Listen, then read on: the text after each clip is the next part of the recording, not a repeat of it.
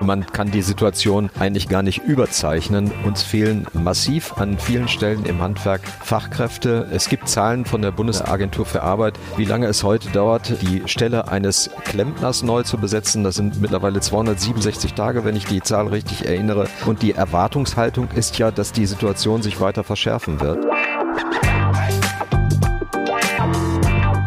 Die Wirtschaftsreporter.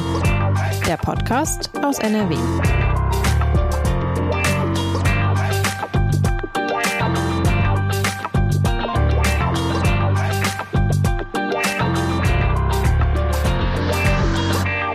Ja, hallo und herzlich willkommen zu einer neuen Folge unseres Podcasts Die Wirtschaftsreporter.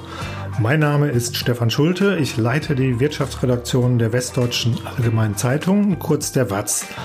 Bei mir sind heute zwei Gäste, die zusammen den vielleicht besten Überblick über die Wirtschaft in NRW haben und darüber, welche Folgen die Pandemie und nun der Krieg in der Ukraine auf unsere Unternehmen und ihre Beschäftigten haben und was in den kommenden Monaten ähm, angepackt werden muss und sollte.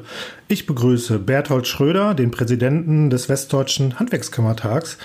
Und ich begrüße Ralf Stoffels, den Präsidenten der Industrie- und Handelskammern in NRW. Herzlich willkommen. Hallo, Herr Schulte. Hallo, Herr Schulte.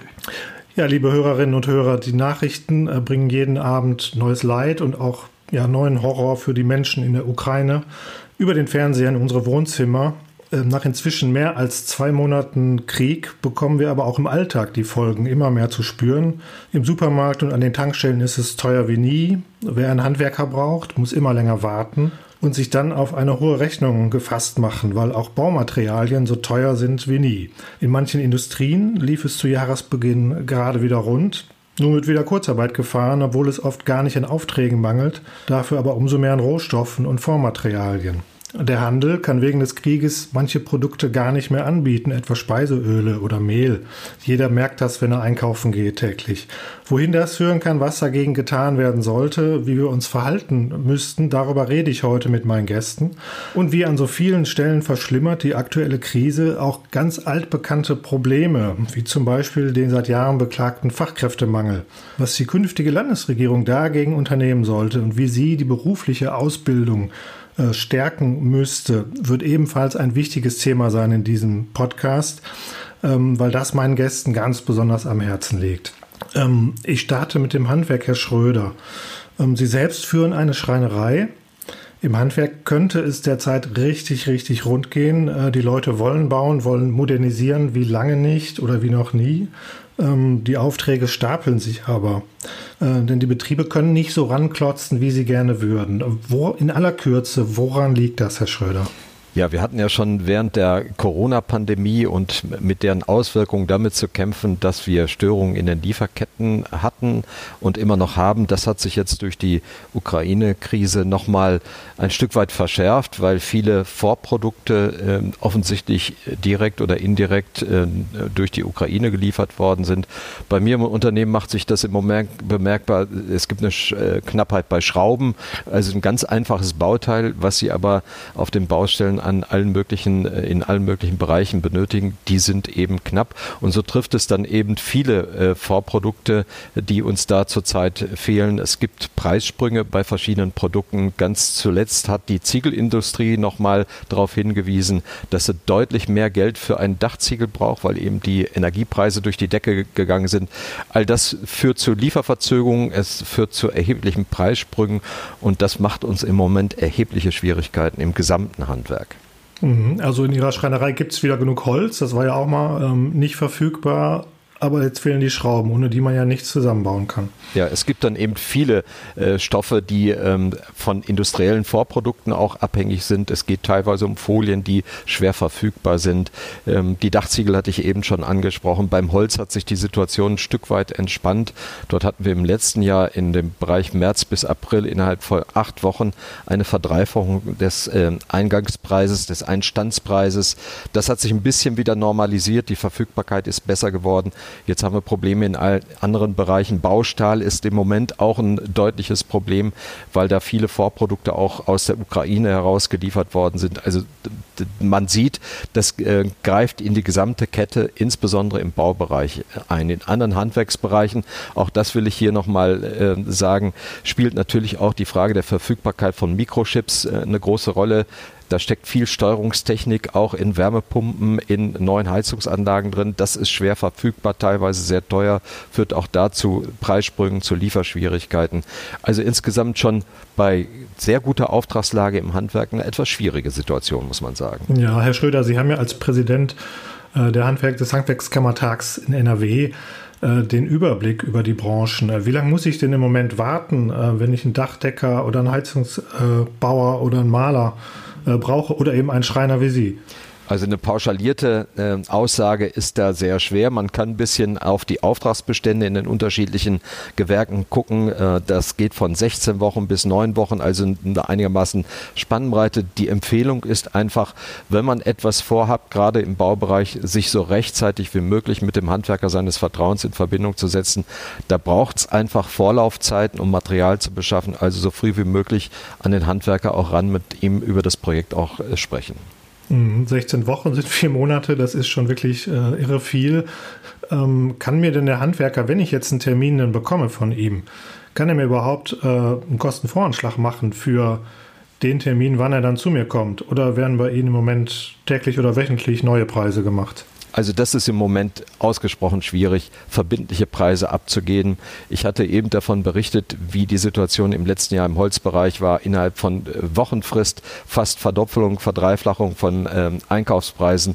Ähnliche Entwicklungen sehen wir jetzt in anderen Bereichen. Insofern bitte ich auch da um Verständnis für das Handwerk. Wir können dann immer nur zu dem Zeitpunkt einen Preis abgeben, wenn wir tatsächlich auch von unseren Vorlieferern einen verbindlichen Preis bekommen. Und auch das wird immer schwieriger. Mhm. Es gibt ja in einigen Bereichen ähm, im Handwerk auch einen, ja, einen besonderen Nachfrageschub oder auch eine Sonderkonjunktur, könnte man es nennen, infolge des Krieges, ähm, weil aktuell sehr viele Hausbesitzer ähm, entweder Solarmodule aufs Dach haben wollen oder sie möchten eine Wärmepumpe sich in den Keller bauen, um die alte Gasheizung rauszuwerfen.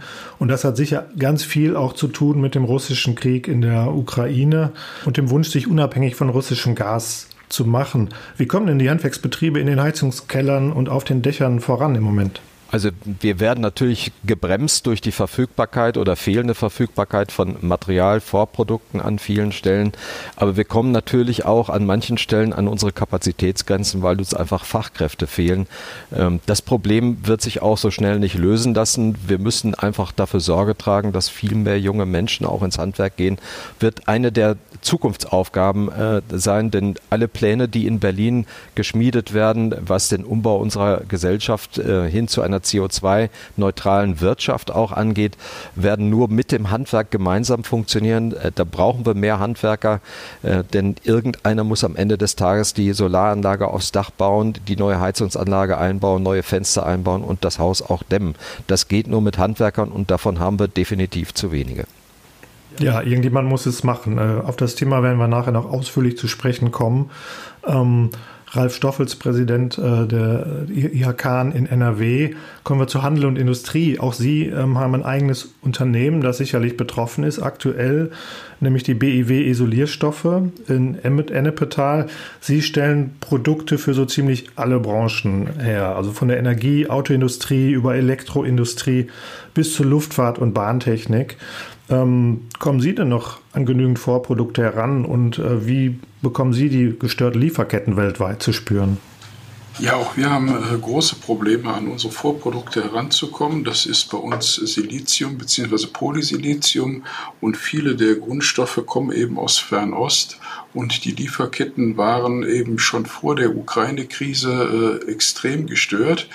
Das äh, hat man hier noch nicht so mitbekommen, aber im Grunde genommen war Corona der Auslöser, dass die äh, internationale Wirtschaftsverflechtungen schon Störungen unterworfen war, gerade in Fernost. Wir haben auch ein äh, Werk in der Nähe von Shanghai, was gerade im Lockdown ist, äh, wieder mal in Corona, während man hier gerade alles öffnet, ist äh, unserem Werk in äh, Kunshan bei Shanghai der totale Lockdown und wir haben auch im Herbst letzten Jahres schon Energieabschaltung bekommen.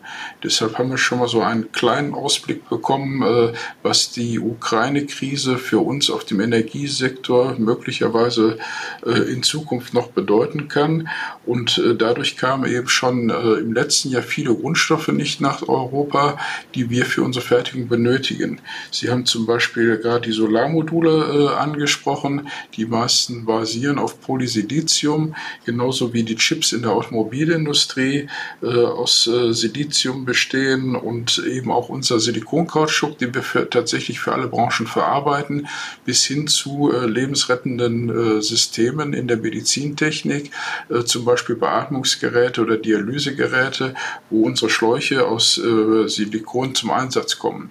Wenn aber das Polysilizium, was äh, zu 85 Prozent aus der Uiguren-Provinz Xinjiang kommt, weltweit, äh, nicht geliefert wird, äh, weil dort eben Energie auch knapp ist und im letzten Jahr schon knapp war, auch aufgrund der Störung der Lieferketten, weil dort viel mit Kohle aus Australien äh, gearbeitet wird.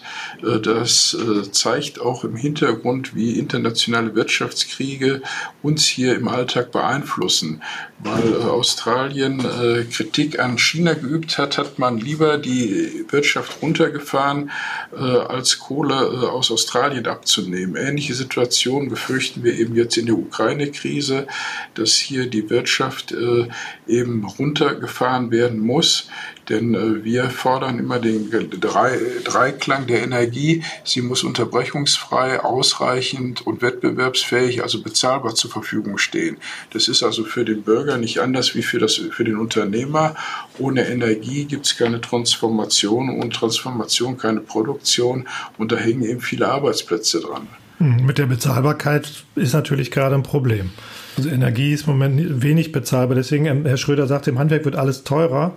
Ist das bei Ihnen auch so bei Ihren Produkten? Ja, also unser, das Polysilizium hat im letzten Halbjahr eine Preissteigerung von 324 Prozent mitgemacht. Wahnsinn. Die wir in der Automobilindustrie natürlich nicht weitergeben können. Das heißt, viele Unternehmen schmelzen derzeit ihr Eigenkapital ab, um zu überleben. Und das ist eine schwierige Situation. Wir haben gesehen, dass es wenig Insolvenzen in Corona Corona gegeben hat.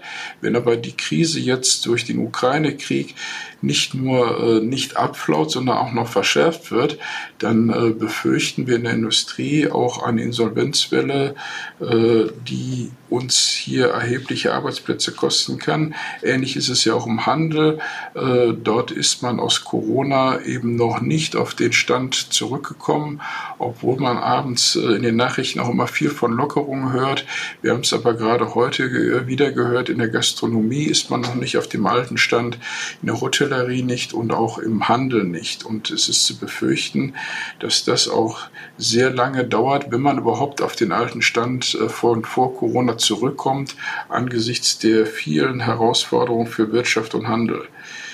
Das sind natürlich auch erhebliche äh, Anforderungen an unsere Innenstädte, äh, die ja zunehmend äh, ja, veröden und Gastronomie und Handel liegen äh, am Boden und es ist schwierig, sich dort wieder zu berappeln. Mhm. Ja, wir haben es schon rausgehört, äh, Herr Stoffels, als IHK-Präsident NRW sprechen Sie für sehr äh, unterschiedliche Branchen, ja, ähm, für Industrie und Handel. Ist die Energiekrise, die wir gerade erleben, vor allem eine Gefahr für den Industriestandort NRW? Unternehmen wie Ihres? Ja, das äh, ganz extrem. Ich sagte es ja eben schon, wir sind äh, in NRW äh, nach wie vor ein Industrieland. Äh, hier in meiner Region äh, ist äh, Südwestfalen die stärkste Industrieregion in NRW, wo noch über 50 Prozent der sozialversicherungspflichtig Beschäftigten entweder in der Industrie oder in industrienahen Dienstleistungen tätig sind. Und wenn dieser Motor stottert, dann stottert NRW und dann äh, stottert auch die gesamte Wirtschaft. Wir hören ja, wie die Wirtschaftsweisen ihre Prognosen äh, fast täglich reduzieren, was das Wirtschaftswachstum angeht. Und das sind äh, hier in NRW die wichtigen Arbeitsplätze in der Industrie und die sind alle energieabhängig. Und äh, zum einen sind es die extrem gestiegenen Energiepreise, die den Unternehmen große Schwierigkeiten bereiten, aber noch mehr eigentlich die Sorge vor Unterbrechungen in der Energieversorgung. Denn äh, die Lieferketten sind heutzutage derart vernetzt, dass man eben nicht nur auf äh, einen ThyssenKrupp schauen darf, sondern eben auch auf die vielen mittelständischen Zulieferer. Wenn dort einer ausfällt, befürchten wir Dominoeffekte, dass dann ganze Lieferketten abbrechen und abreißen. Äh, Sie sagten es ja eben in meinem eigenen Unternehmen, wir beliefern äh, auf der einen Seite die Medizintechnik, aber auf der anderen Seite auch mit fast 40 Prozent Umsatzanteil die Automobilindustrie.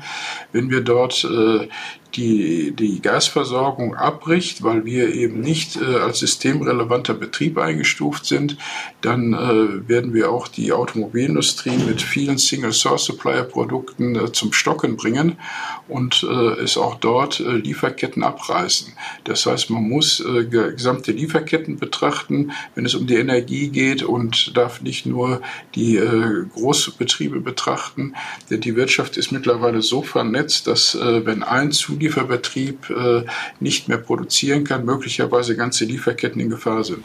Ja, weil das so ist, ist ja auch die Bundesregierung äh, nach wie vor gegen ein Gasembargo gegen Russland. Ähm, ich glaube aber, viele Menschen würden das inzwischen sogar in Kauf nehmen in Deutschland, äh, einfach weil sie jeden Abend diesen Horror sehen äh, im, im, Fernsehen ähm, und gar nicht wissen, wie, wie sie damit umgehen sollen und sich einfach nicht vorwerfen lassen möchten, was ja viele Nachbarländer im Moment tun, ähm, dass Deutschland zu wenig helfe und zu wenig tue. Ich gebe es zu, in meiner Brust schlagen da im Moment auch zwei Herzen. In Ihrer auch, Herr Stoffels? Ja, das ist tatsächlich so. Äh, jeder Unternehmer ist äh, auch äh, Familienvater.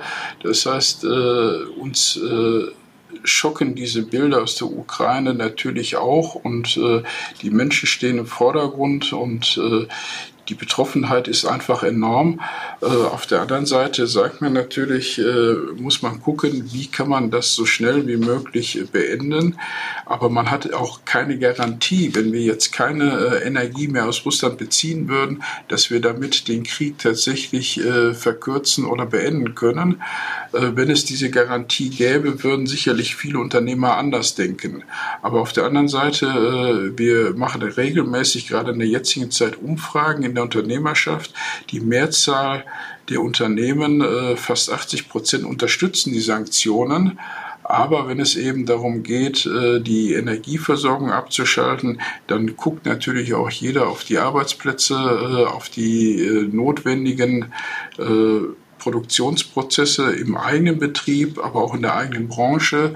Und dann schlagen tatsächlich zwei Herzen in der Brust, denn wir sind so abhängig im Moment noch dass wir äh, uns einen sofortigen äh, Stopp der Energielieferungen, äh, Kohle, Gas, Öl, aber insbesondere bei den Gaslieferungen würde hier zu erheblichen wirtschaftlichen Schädigungen führen, viele Insolvenzen nach sich ziehen und eben Arbeitsplätze kosten. Und äh, da muss man tatsächlich äh, immer wieder neu abwägen. Ich glaube, entscheidend ist es, äh, dass wir wirklich eine gemeinsame Kraftanstrengung aus dieser hohen Abhängigkeit heraus unternehmen und da eben auch alternative Energieformen ins Auge nehmen und technologieoffen prüfen, wie können wir uns aus dieser Abhängigkeit heraus äh, manövrieren.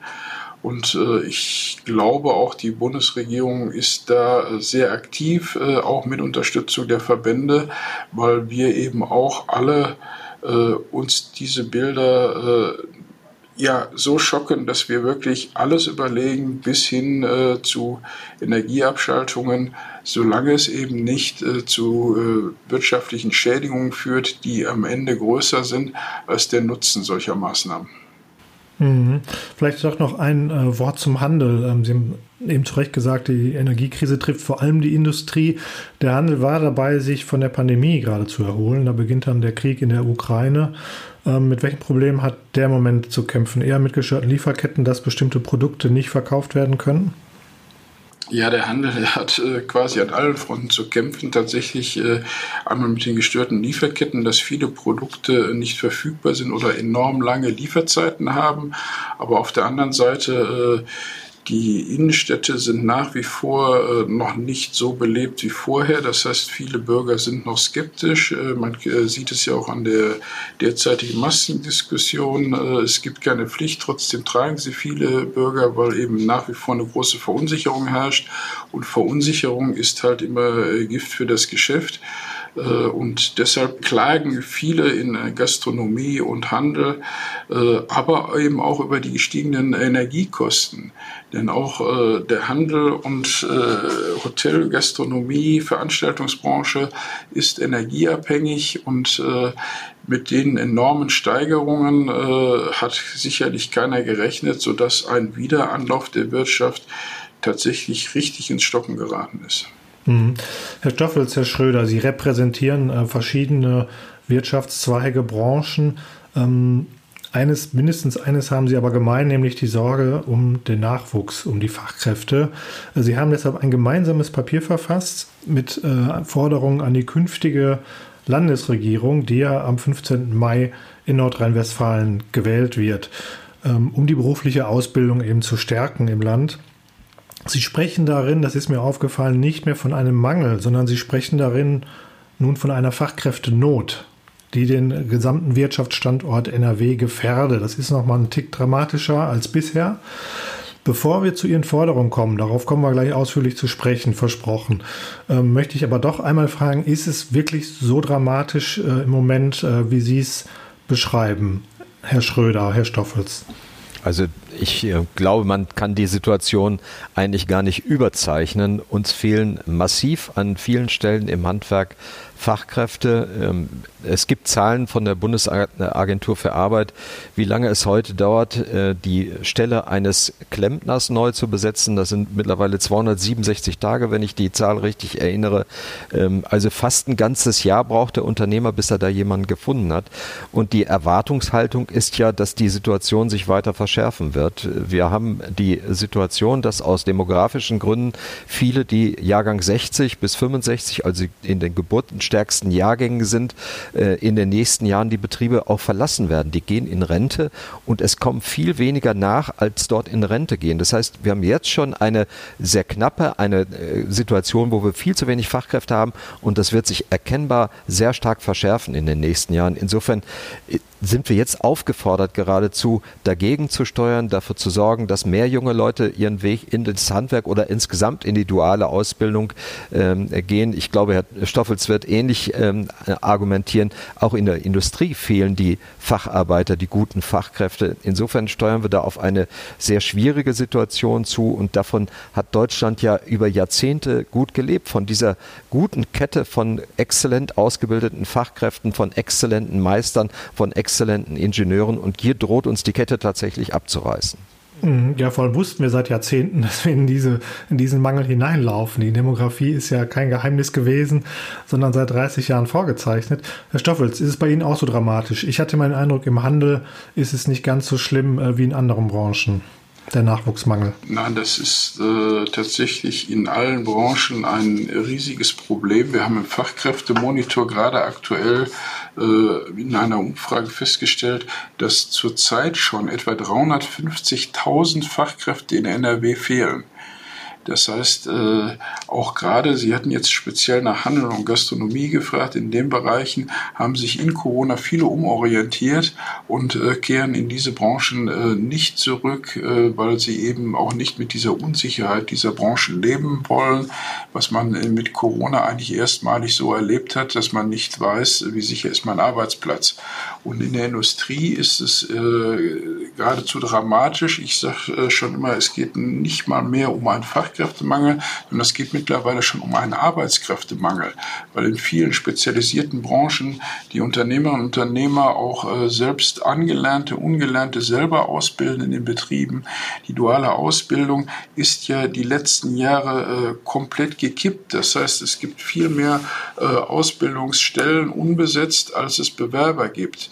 Äh, ich denke da mal zehn Jahre zurück, wo die Unternehmer immer aufgefordert wurden, Ausbildungsstellen zu schaffen. Äh, das ist fast äh, von der Öffentlichkeit ungemerkt äh, gekippt worden. Heute kann sich ein Auszubildender zwischen etlichen Ausbildungsstellen aussuchen, welche Richtung er geht. Und deshalb eben diese Notwendigkeit dieses Papieres, die, den Wert einer dualen Ausbildung, der muss deutlich, ja, ich würde wirklich sagen, dramatisch ein besseres Image bekommen, um zu sehen, äh, da hat man die Chancen, da kann man gutes Geld verdienen, da kann man seine Zukunft gestalten. Äh, denn die Demografie, Sie haben es ja gesagt, ist seit Jahren bekannt, aber tatsächlich die Maßnahmen sind eben offensichtlich nicht ausreichend bis dato umgesetzt worden, obwohl NRW schon einen Spitzenplatz hat mit diesem KOA-System, kein Abschluss ohne Anschluss. Trotzdem haben wir es nicht geschafft, eben alle alle Ausbildungsplätze zu besetzen.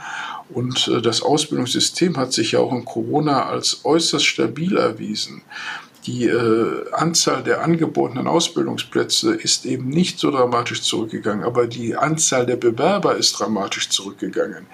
Deshalb dieses gemeinsame Positionspapier hier müssen wir unbedingt nachschärfen, gemeinsam mit der Politik und deshalb die Forderung, wir haben jetzt, stehen kurz vor einer Wahl, das ist eine zentrale Forderung, nicht nur für unsere Verbände in Handwerk und Industrie, sondern eben für unser Bundesland, für die Bürgerinnen und Bürger, die Zukunft jetzt die Weichen richtig zu stellen. Ja, an dieser Stelle vielleicht der Hinweis an unsere Hörerinnen und Hörer. Zu diesem Thema haben wir natürlich viele Texte in den letzten Wochen und Monaten auch veröffentlicht. Ähm, wir stellen euch dazu ein paar Links in die Show Notes. Ähm, wer das dann ein bisschen genauer nachlesen möchte, kann das dann gerne tun. Ähm, bevor wir nun zu den Forderungen kommen, doch noch eine Frage vorher. Können aktuell die vielen ukrainischen äh, Flüchtlinge in die Mangelberufe eigentlich integriert werden? Das war ja auch äh, schon vor einigen Jahren ähm, eine Hoffnung oder ist das zynisch, sowas überhaupt zu fragen im Moment? Also wenn ich tue mich da ein bisschen schwer mit Herr Schulte, wenn ich ganz offen bin. Im Moment geht es ja erstmal darum, ganz konkret Hilfe zu leisten, äh, dafür Sorge zu tragen, äh, die Menschen, die zu uns kommen, äh, sicher aufzunehmen. Und die Frage der Integration in den Arbeitsmarkt stellt sich im Moment aus meiner Sicht heraus noch gar nicht so richtig. Da geht es erstmal um die grundlegenden Dinge, ein sicheres Zuhause, ein sicheres Dach über dem Kopf. Und nach meiner Wahrnehmung kommen da auch eher junge Frauen und Kinder Kinder. Ähm, da geht es eher um schulische ähm, Dinge, die da organisiert werden müssen. Und in zweiter Reihe erst um eine mögliche Berufsausbildung. Natürlich steht das Handwerk dazu auch bereit, wenn denn danach gefragt wird, werden wir das auch tun, äh, wenn die Situation sich so darstellen sollte, dass die Menschen länger hier bleiben wollen oder müssen, äh, dann werden wir das auch tun, immer mit Blick darauf, dass die äh, jungen Menschen sicherlich zurück in ihre Heimat wollen und natürlich dann auch Leute in der Ukraine gebrauchen gebraucht werden, die das Land wieder aufbauen. Insofern ist dann eine Ausbildung im Handwerk vielleicht genau das Richtige, aber im Moment stellt sich die Frage aus meiner Sicht heraus noch nicht. Mhm. Deswegen hatte ich auch gefragt, ob das zynisch ist, aber wir haben es ja auch gesehen dass äh, ähm, der Fleischindustrielle Tönnies ähm, die Flüchtlinge an der Grenze abholen hat lassen und äh, aber auch ein Postchef äh, Appel in der Bilanz gesagt hat, also die Flüchtlinge können gerne zu uns kommen und äh, dann eben als Paketboten arbeiten. Also es ist ja nicht ganz aus der Luft gegriffen. Herr Stoffels, wie, wie sehen Sie das? Nein, ich, ich hätte das auch äh, ähnlich wie Herr Schröder mit einem klaren Jein beantwortet. Natürlich äh, denkt man schnell daran, äh, bei einem Fachkräftemangel äh, kann es da eine Entlastung über Geflüchtete geben. Aber tatsächlich, äh, ich empfehle da jedem, der solche Gedanken hat, einfach erstmal eigene Erfahrungen zu machen. Wir haben äh, sehr früh in, direkt in den ersten Tagen kleinen Busse an die Grenze geschickt, hier von unserem Betrieb aus, weil ich einen ukrainischen Bekannten habe äh, und wir direkt gemeinsam geholfen haben und auch äh, quasi Hilfsgüter hingebracht und Menschen zurückgebracht, auch wenn das auch zynisch klingt. Und ich habe eine Familie aufgenommen mit drei kleinen Kindern und äh, das Erste ist, wir haben zum Glück viel in der Flüchtlingskrise 2015, 2016 gelernt, zum Beispiel Integration über Sprache. Äh, denn da war am ersten Tag keine Kommunikation möglich. Das hat sich äh, auch mit Google Translator schnell eingespielt. Man äh, kann sich verständigen, aber man, äh, wenn man sich wirklich mit den Menschen beschäftigt, muss man tatsächlich, wie Herr Schröder sagt, äh, erstmal feststellen, was äh, haben die erlebt, was sind deren Sorge. Und äh, ich habe dann nach einigen Tagen mal die Frage gestellt, ob man sich vorstellen kann, dauerhaft hier zu bleiben oder ob man wieder zurück will. Die Reaktion war zunächst gar keine Reaktion, weil sie sich mit dieser Frage noch gar nicht beschäftigt haben, weil die aktuellen Sorgen und Nöte so groß sind, dass man sich erstmal um die Familie, um die Kinder kümmert, um die Verwandten, die zum Teil eben zurückgeblieben sind in der Ukraine, Familienmitglieder, wo man nicht weiß, äh, wie deren Situation vor Ort gerade ist. Das heißt, äh, diese Frage äh, ist tatsächlich zu früh gestellt. Trotzdem ist es unsere Herausforderung, auch unsere Verantwortung, den Menschen jetzt zu helfen, äh, auch mit Sprachkursen, äh, ihnen hier das Leben einfach zu machen, ob sie später äh, hier Interesse haben, uns hier vor Ort zu unterstützen oder eben auch mit einer Ausbildung zurückzugehen und am Wiederaufbau zu helfen. Das sind Fragen, die werden sich alle stellen zur richtigen Zeit, aber im Moment geht es wirklich um, um Menschlichkeit, um Hilfe und Unterstützung. Okay, da machen wir hier an der Stelle einen Punkt drunter ähm, und kommen zu Ihrem gemeinsamen Papier, das Sie verfasst haben mit Forderungen an die kommende Landesregierung, wie denn die äh, berufliche Ausbildung zu stärken sei. Ähm, vielleicht beginnt äh, Berthold Schröder, der Präsident des Westdeutschen Handwerkskammertages. Ähm, was sind denn Ihre wichtigsten Forderungen? Ich glaube, wenn man das in Überschriften fassen wollte, dann geht es zum einen darum, nochmal äh, grundsätzlich äh, einen Schwerpunktwechsel vorzunehmen. Wir brauchen den Schwerpunkt jetzt tatsächlich auf der dualen Ausbildung, auf der beruflichen Bildung. Wir brauchen den Schwerpunkt sehr stark konzentriert darauf und das bedeutet natürlich auch den Einsatz von entsprechenden Mitteln. Die Berufskollegs müssen entsprechend unterstützt werden. Man muss sich die Finanzierung der dualen Ausbildung nochmal genauer angucken. Stichwort überbetriebliche Lehrlingsunterweisung ist im Handwerk ein starkes Thema, was zu einem Drittel von dem Handwerk selber finanziert wird. Man muss sich nochmal die Infrastruktur der beruflichen Bildungsstätten angucken. Da haben wir eine Infrastruktur von ungefähr 120 Bildungsstätten allein in Nordrhein-Westfalen. Die sind im Schnitt alle sanierungsbedürftig. Auch da muss Geld investiert werden. Auch als ein Element, um berufliche Bildung dann auch attraktiv zu machen. Das ist der eine Punkt, aber der andere Punkt, der mir genauso wichtig ist, nochmal darüber nachzudenken, gemeinsam und auch als Aufforderung an die Politik, wie kriegen wir es eigentlich hin, dass in der Gesellschaft eine gleichwertige Wahrnehmung von akademischer und beruflicher Bildung etabliert wird. Das ist ja so der entscheidende Punkt, warum sich junge Menschen ähm, eben nicht für das Handwerk entscheiden, sondern dafür entscheiden, ins Studium zu gehen, weil man immer noch im Kopf hat, allein dieses, dieser Weg, allein der Weg über das Studium garantiert ein gelingendes Leben. Und das, muss man sagen, ist ein Trugschluss, denn die Chancen sind im Handwerk insgesamt auch in der äh, beruflichen äh, Bildung deutlich, in vielen Bereichen deutlich besser als in der akademischen Ausbildung. Lassen Sie mich mal ein Beispiel bringen. Es gibt in Deutschland 13.500 Bachelorstudiengänge. Und ich glaube, wenn man junge Menschen in Studiengänge hinein äh, manövriert, von denen vorher eigentlich schon klar äh, ist, dass sie im Anschluss keine ihrer Ausbildung adäquate Beschäftigung finden werden, dann ist es, glaube ich, auch eine Fehlsteuerung in der Bildungspolitik. Also da müssen wir auch aus diesem Grunde nochmal genauer hingucken, was machen wir da, da eigentlich und wie kriegen wir da die Schwerpunkte anders gesetzt? Wie kriegen wir den Gedanken der Gleichwertigkeit von beruflicher und akademischer Bildung in der ähm, Gesellschaft vernünftig etabliert? Das ist ein ganz wichtiger ähm, äh, Punkt. Ähm, ich glaube, früher wusste jeder, wie ähm, berufliche Bildung funktioniert. Dieses Wissen ist ein Stück weit verloren gegangen. Das muss man ganz deutlich so sagen, weil man immer mehr den Fokus auf Hochschulbildung, auf Studium gelegt hat. Da müssen wir wirklich eine Kehrtwende an dieser äh, Stelle äh, hinbekommen. Das ist, glaube ich, so die Kernaussage. Was wir auch brauchen, um die jungen Leute dabei zu unterstützen, wirklich eine vernünftige Auswahl zu treffen, ist eine bessere berufliche Orientierung. Wir haben in Nordrhein-Westfalen Zahlen eigentlich ein ganz gutes System mit KOA, das aber mit Leben gefüllt werden muss. Wir stellen fest, dass wir an vielen Bereichen in den Schulen, ich nenne mal hier die Gymnasien, die Tür noch nicht so richtig aufbekommen. Und es ist doch wichtig, dass jemand in der zehnten Klasse im Gymnasium nochmal gezeigt bekommt, was für Chancen hast du denn? Was steckt denn an Chance im Handwerk angesichts dessen, was wir eben schon diskutiert haben? Wir haben erheblichen Wandel in der Gesellschaft, in der Wirtschaft vor uns. Da brauchen wir gute Leute, da sind sichere Aufträge, stehen dort vor der Tür, eine gesicherte Zukunft. Also warum nicht in diesem Bereich, warum sich nicht mit dem Gedanken beschäftigen, sich in diesem Bereich selbstständig zu machen? Also da brauchen wir eine viel offene Orientierung für die jungen Menschen. Ja, Ralf Stoffels, Präsident der Industrie- und Handelskammern NRW. Was hat Herr Schröder vergessen? Vergessen äh, eigentlich äh, gar nichts, sondern ich okay. würde vielleicht auch an dem Punkt nochmal anknüpfen, den Herr Schröder gerade schon erwähnt hat. Äh, der berufliche Anschluss ist für die Wirtschaft genauso wichtig wie ein guter Schulabschluss. Und wenn inzwischen ein halber Jahrgang, äh, mehr als ein halber Jahrgang Abitur machen will, dann müssen wir eben auch in die äh, Gymnasien, in die höheren Schulen rein und für die Ausbildung werben, denn der Arbeitsmarkt ist gar nicht darauf ausgerichtet, dass ein halber Jahrgang studiert und nachher sind die Enttäuschungen in dem, bei den Hochschulabsolventen vorprogrammiert. Mehr als ein Drittel der Studienanfänger bricht sein Erststudium ab.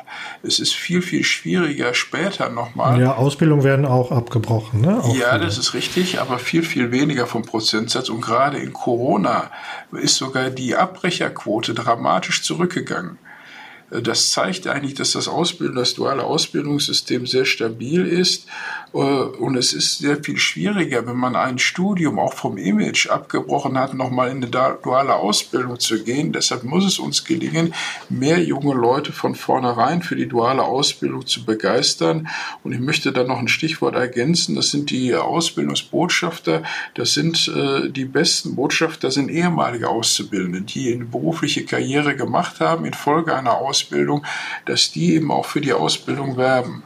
Und wenn Sie danach fragen, was äh, Herr Schröder vergessen hat, er hat äh, eigentlich nichts vergessen, aber ich möchte ergänzen, die Gleichwertigkeit äh, der dualen Ausbildung, der beruflichen Ausbildung, es gibt ja auch danach Weiterbildungsmöglichkeiten, höhere Ausbildungs-, Berufsabschlüsse zu erlangen, dass diese Gleichwertigkeit mit akademischen Abschlüssen auch eine Gleichbehandlung erfordert, auch finanziellerseits. Es ist für jeden klar, das Studium ist frei.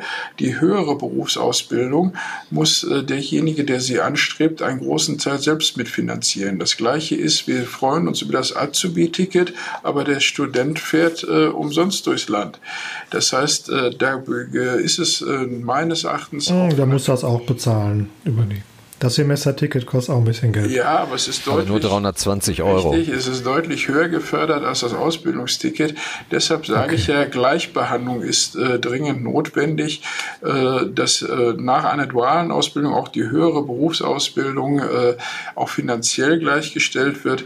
Das hat auch viel mit Mobilität zu tun. Es ist ja äh, häufig so, dass die Auszubildenden nicht da gesucht werden, wo vielleicht äh, der Arbeitskräftemangel ist. Das heißt, wir müssen für mehr Mobilität im Land äh, sorgen, im Bundesland.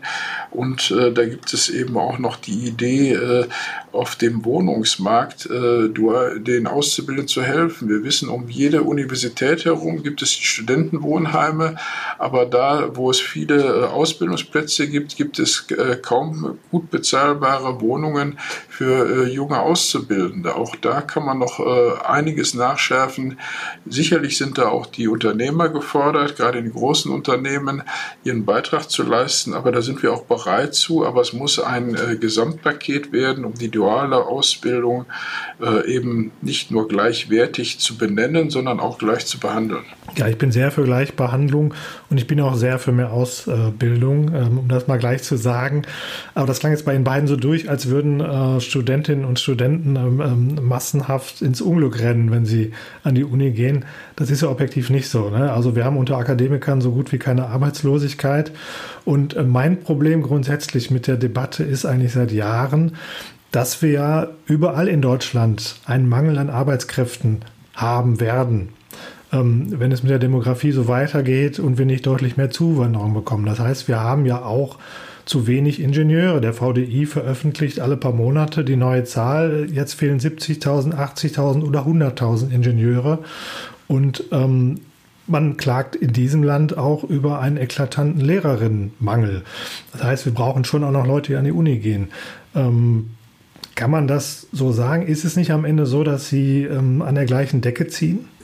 Das ist richtig. Ich würde die Schnittlinie auch jetzt nicht unbedingt äh, nur zwischen dualer Ausbildung und akademischer Ausbildung machen, sondern die Schnittlinie ist äh, vielleicht eher, was braucht der Arbeitsmarkt? Und äh, da möchte ich unbedingt nochmal die sogenannten MINT-Berufe äh, in den Vordergrund rücken. Mathe, Informatik, Naturwissenschaften, Technik und Technik, äh, ich sag mal, am Betrieb ist es äh, am Ende vielleicht egal, ob jemand eine technische Ausbildung gemacht hat, äh, am Wirtschaftsbetrieb, oder ob er ein Ingenieurstudium gemacht hat. Äh, ich meinte vorhin auch bei dem Aspekt äh, der Akademisierung ist, dass viele äh, Akademiker nachher Berufsbilder bekleiden, die sie vielleicht viel schneller und viel früher und mit weniger Aufwand auch mit einer dualen Ausbildung bekleidet hätten. Und von daher ist es eben meiner Ansicht nach wichtig, in den technischen Ausbildungsberufen, und da zähle ich sicherlich auch die handwerklichen dazu, weil es eben Handwerk ist im Prinzip auch äh, Technik, ist auch eine Naturwissenschaft im Prinzip. Äh, man braucht die Fähigkeiten der MINT-Berufe dafür. Und äh, da ist, glaube ich, eher die Schnittlinie. Es werden äh, eben sehr viele, Herr Schröder hat ja gerade die vielen Bachelor-Studiengänge genannt. Äh, da sind eben viele äh, am Arbeitsmarkt oder am Bedarf der, der Wirtschaft vorbei. Und deshalb würde ich die Trennlinie eher sehen bei den äh, technischen, technisch orientierten Ausbildungen. Und da ist es fast egal, welchen Weg jemand einschlägt. Die Wirtschaft braucht eben äh, Leute mit technischem Verständnis in den klassischen Berufsbildern. Und die haben wir meines Erachtens in den letzten Jahren äh, sträflich vernachlässigt. Mhm, aber Sie kämpfen auch, sag mal, Ihre Branchen kämpfen ja auch um die gleichen jungen Menschen. Das muss man ja auch so klar sagen. Also Sie, Sie wollen gemeinsam die Ausbildung stärken. Das ist äh, natürlich völlig nachvollziehbar und richtig. Aber am Ende wird natürlich ähm, jeder Ausbildungsplatz, den, äh, sagen wir mal, die Industrie hinzugewinnt, dann womöglich dem Handwerk fehlen. Ähm, ist dieses Dilemma überhaupt lösbar? Also ich, ich glaube, es geht ja nicht um, um den Punkt Studium gegenüber einer handwerklichen oder dualen Ausbildung auszuspielen, sondern es geht um die richtige Balance. Und nach meiner Einschätzung haben wir die Balance eben verloren zu viele junge Leute äh, strömen ins Studium hinein und wir haben zu hohe Abbrecherquote. Und angesichts des Fachkräftemangels können wir uns solche Abbrecherquoten eigentlich nicht mehr mhm. erlaufen. Der berühmte Akademisierungswahn. Das ist volkswirtschaftlich einfach nicht vernünftig, dass wir das machen, sondern man muss den jungen Menschen sehr offen zeigen, welche Chancen, welche Risiken in beiden Bereichen drinstecken und die ertüchtigen, selber eine Entscheidung äh, herbeizuführen. Und das tun wir noch nicht so richtig an, an vielen Stellen. Wir hatten eben äh, dieses Thema Berufsorientierung an Gymnasien angesprochen. Da müssen wir mehr tun, um auch über die Chancen der dualen Bildung ähm, zu sprechen. Und natürlich ähm, ist es schon ein bisschen unfairer Wettstreit dann um die jungen Leute, wenn der eine Bereich deutlich stärker geführt, äh, gefördert wird, der akademische Bereich, als der Bereich der beruflichen äh, Bildung. Nehmen Sie nur mal das Thema Exzellenzinitiativen, gibt das Land jedes Jahr eine halbe Milliarde Euro für aus. Was Vergleichbares gibt es im Bereich der beruflichen Bildung überhaupt überhaupt nicht. Also insofern muss man dann äh, von der politischen Steuerung her auch darauf drängen, dass man beide Bereiche zumindest gleichwertig fördert und unterstützt und den jungen Leuten dann die Entscheidung ähm, überlassen, wenn sie dann richtig orientiert sind. Ähm, ich glaube, mehr kann man dann auch nicht tun. Und natürlich, die Decke ist immer irgendwie zu kurz. Wir haben in allen Bereichen ähm, äh, zu wenig Fachkräfte, werden wir in Zukunft auch so haben. Ähm, die Frage ist, wie kriegen wir das Thema gelöst und äh, ein äh, mögliches Element ist dann besser gesteuerte Zuwanderung. Auch das wird nicht ohne Zuwanderung zu lösen sein. Ja, ich würde gerne auf das Zuwanderungsthema gleich kommen. Letzte Frage vielleicht noch an Herrn Stoffels dazu. Ja, ist vielleicht aber dann das duale Studium der Schnittpunkt, äh, den man hat, um zu sagen, es ist vielleicht sinnvoll für viele junge, mehr junge Menschen. Es machen bisher immer mehr, aber doch insgesamt recht wenige, gleichzeitig eine Ausbildung zu machen und zu studieren. Das ist äh, sicherlich eine interessante Möglichkeit, aber tatsächlich äh, müssen auch die Betriebe darauf ausgerichtet sein, das äh, leisten zu können, was in einem dualen Studium eben vermittelt werden soll. Und äh, das sind meist die größeren Betriebe. Die breite Masse des Mittelstands sind aber kleinere, mittlere Betriebe, die sehr wohl eine gute duale Ausbildung hinbekommen, aber beim dualen Studium eben sich teilweise auch selbst überfordert fühlen, das alles zu vermitteln, was eben auch Teil des Studiums ist. Gleichwohl würde ich sagen, das ist ein äh, sinnvoller Zwischenweg äh, zwischen Studium und dualer Ausbildung, äh, den man fördern sollte. Aber ich wollte noch mal darauf, äh, um den Kampf um die klugen Köpfe oder um die nächste Generation. Ihre Frage war ja mehr, äh, warum Handwerk und Industrie jetzt gemeinsam an einem Strang ziehen, ob wir nicht im Wettbewerb miteinander sind. Äh, das sehe ich tatsächlich nicht so, weil mittlerweile die Wirtschaft derart vernetzt ist. Äh, kein Industriebetrieb kommt ohne die zuliefernden, Hand, zuliefernden Handwerker aus und viele Handwerker sind eben nicht nur im privaten Haushalten aktiv, sondern in den Industriebetrieben. Also wir haben mittlerweile mal eine so vernetzte Wirtschaftsstruktur, dass wir hier tatsächlich zu 100 Prozent an einem Strang ziehen und die nächste Generation oder die klugen Köpfe in unsere Betriebe bekommen wollen. Ein großer Handwerksbetrieb ist mittlerweile auch ein Industriebetrieb oder ein kleiner Industriebetrieb sieht sich auch als Handwerksbetrieb. Also da gibt es keine so klaren Grenzen, sondern äh, wir kämpfen hier tatsächlich äh, an einer gemeinsamen Linie und gehen in die gleiche Richtung. Deshalb gibt es da eigentlich keinen äh, Wettbewerb äh, zwischen Handwerk und Industrie, sondern es gibt nur einen gemeinsamen Wunsch, eben mehr junge Menschen in die äh, ja, praktischen, handwerklichen, technischen und industriellen Berufe hineinzubekommen, weil dort eben hervorragende Chancen auch sind für den einzelnen, für den eigenen Karriereweg und für die eigene Zukunft. Und diese Chancen muss meines Erachtens auch die äh, neue Bundesregierung viel, viel besser herausstellen, damit eben äh, orientierungssuchende Menschen wissen, wo habe ich nachher die besten Chancen im Arbeitsmarkt. Ich will noch mal auf Ihre Frage ganz konkret eingehen. Äh, Sie haben ja danach gefragt, ob nicht ein duales Studium dann die Lösung wäre. Ich glaube, wir sollten uns auf unsere Stärken besinnen im Handwerk. Unsere Stärke im Handwerk ist die Meisterausbildung. Das ist unsere Spitzenqualifikation. Im Übrigen auch im deutschen Qualifikationsrahmen mit dem Bachelorabschluss gleichgestellt.